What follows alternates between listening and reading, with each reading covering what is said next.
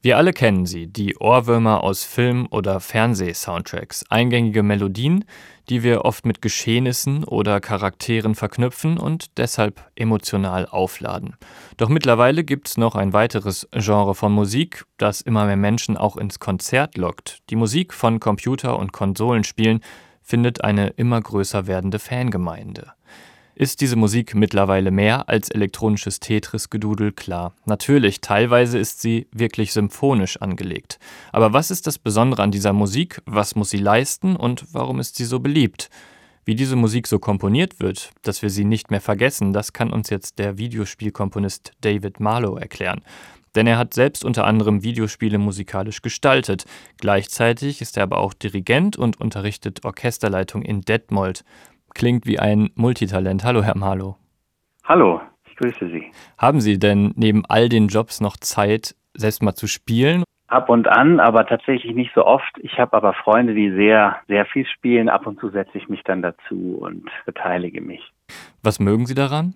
Mich interessiert das hauptsächlich vom musikalischen Standpunkt aus, aber es gibt ja unglaublich viele Genres und ich bin jetzt eher nicht so der für Ego-Shooter, sondern wenn ich mich selbst dran setze, dann vielleicht eher so ein Strategiespiel.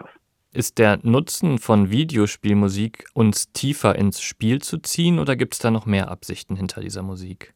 Ich denke, die Musik hat verschiedene Funktionen. Natürlich einerseits soll es so eine Art reinziehen oder Absorption sein, dass man sich quasi verliert im Spiel. Mhm. Die Musik soll natürlich vor allem auch nicht nervig werden. Das ist lustigerweise einer der wichtigsten Aspekte, denn man hört die Musik ja oft viele, viele Male hintereinander. Das heißt, die Musik darf nicht zu so sehr stören beim Spielen, nicht ablenken. Wie schafft man das denn, dass die Musik eingängig ist und nach Stunden Spielzeit nicht nervt? Das ist immer wieder die ganz große Herausforderung wenn man sich vielleicht diese ganz frühen 8-Bit-Spiele anschaut, dann sind die Melodien oft ganz clever gemacht, indem die Melodien so meandrieren und Modulationen irgendwie unvorhergesehen passieren, aber die Loops sind oft so gemacht, dass man nicht genau merkt, wo diese Strecke dann wiederholt wird. Und das ist eine der großen Herausforderungen, das so zu schreiben, dass man diesen Loop nicht hört. Wenn Sie jetzt sagen, Sie müssen einen Loop komponieren, können Sie da auch Inspiration aus der Klassik ziehen? Weil da sind Sie ja auch ausgebildet.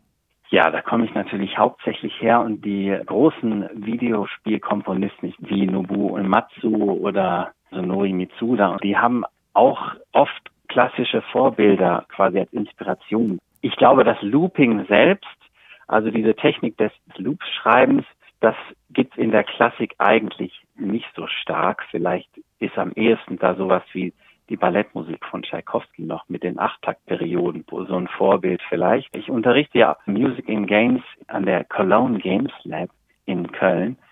Da verknüpfe ich gerne auch und zeige diese klassischen Vorbilder. Minimal Music und Wagner sind, finde ich, so die zwei wichtigsten. Und die Leitmotivtechnik und auch der Sound und so, der ja auch letzten Endes Hollywood inspiriert hat, da sind ja viele Wurzeln auch bei, mhm. bei Richard Wagner zu sehen.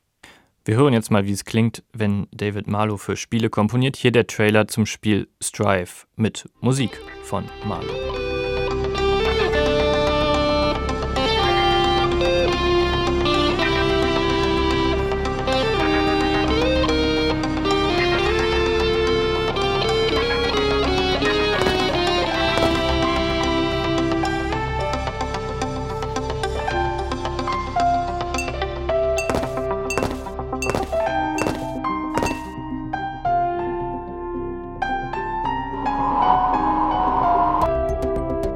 SWR2 Treffpunkt Klassik. Ich bin im Gespräch mit David Marlow, der unter anderem Musik für Computerspiele komponiert.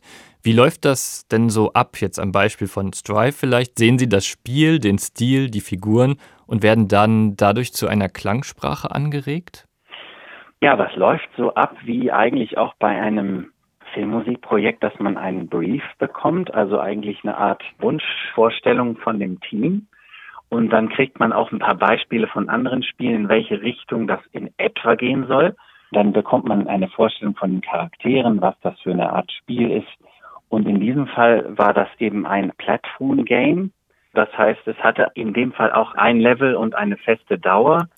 Das heißt, man weiß, okay, ich habe sechs Minuten oder wie viel Musik zu schreiben und innerhalb dieser Musik gibt es noch verschiedene Stationen. Das heißt, da musste ich dann noch andere Musiken jeweils schreiben, die darüber gelayert sind. Also das mhm. ist eine besondere Technik, die sehr oft angewendet wird bei Games-Musiken, ist das Layering. Denn die größte Herausforderung bei der Games-Musik ist das Nicht-Lineare. Das ist ja bei Filmmusik anders. Da wissen Sie, okay, bei zwei Minuten 35 fängt Q so und so an, der dauert 60 Sekunden und dann schreibt man die Musik dazu. Und bei den Videogames gibt's ja immer wieder diese Randomness beziehungsweise dieses sozusagen der Spieler entscheiden und eine Station kann auch unterschiedlich lang dauern.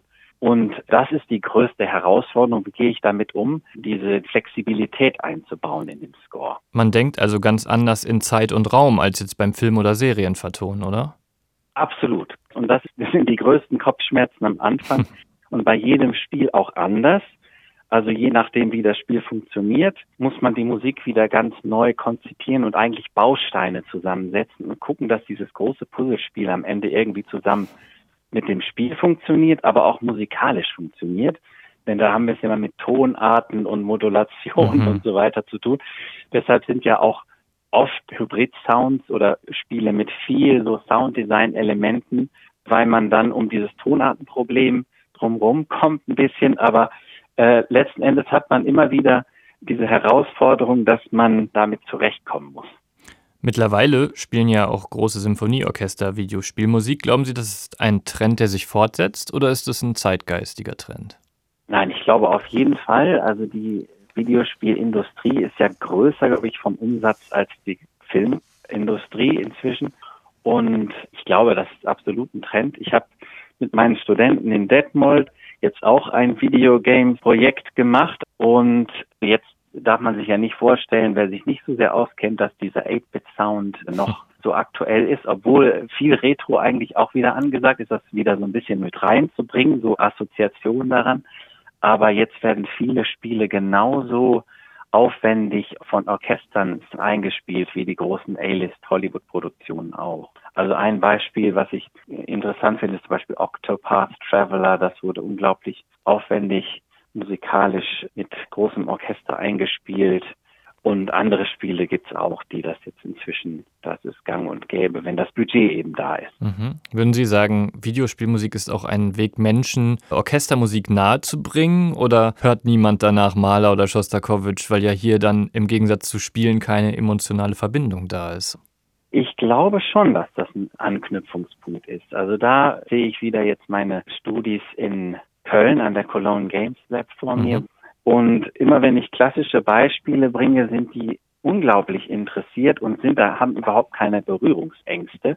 Und ich glaube, dass das sehr wohl ein Verknüpfungspunkt ist. Also so wie die Games-Komponisten ganz oft klassische Vorbilder haben, genauso wie Jazz oder Prog Rock oder was auch immer, ich glaube, dass die Gamer selbst eben auch sehr eklektisch eigentlich sind in ihrem Hörverhalten. Sagt David Marlow. Er ist Computerspielekomponist und Dirigent. Vielen Dank für diese Einblicke in die Welt der Videospielmusikkomposition. Sehr gerne.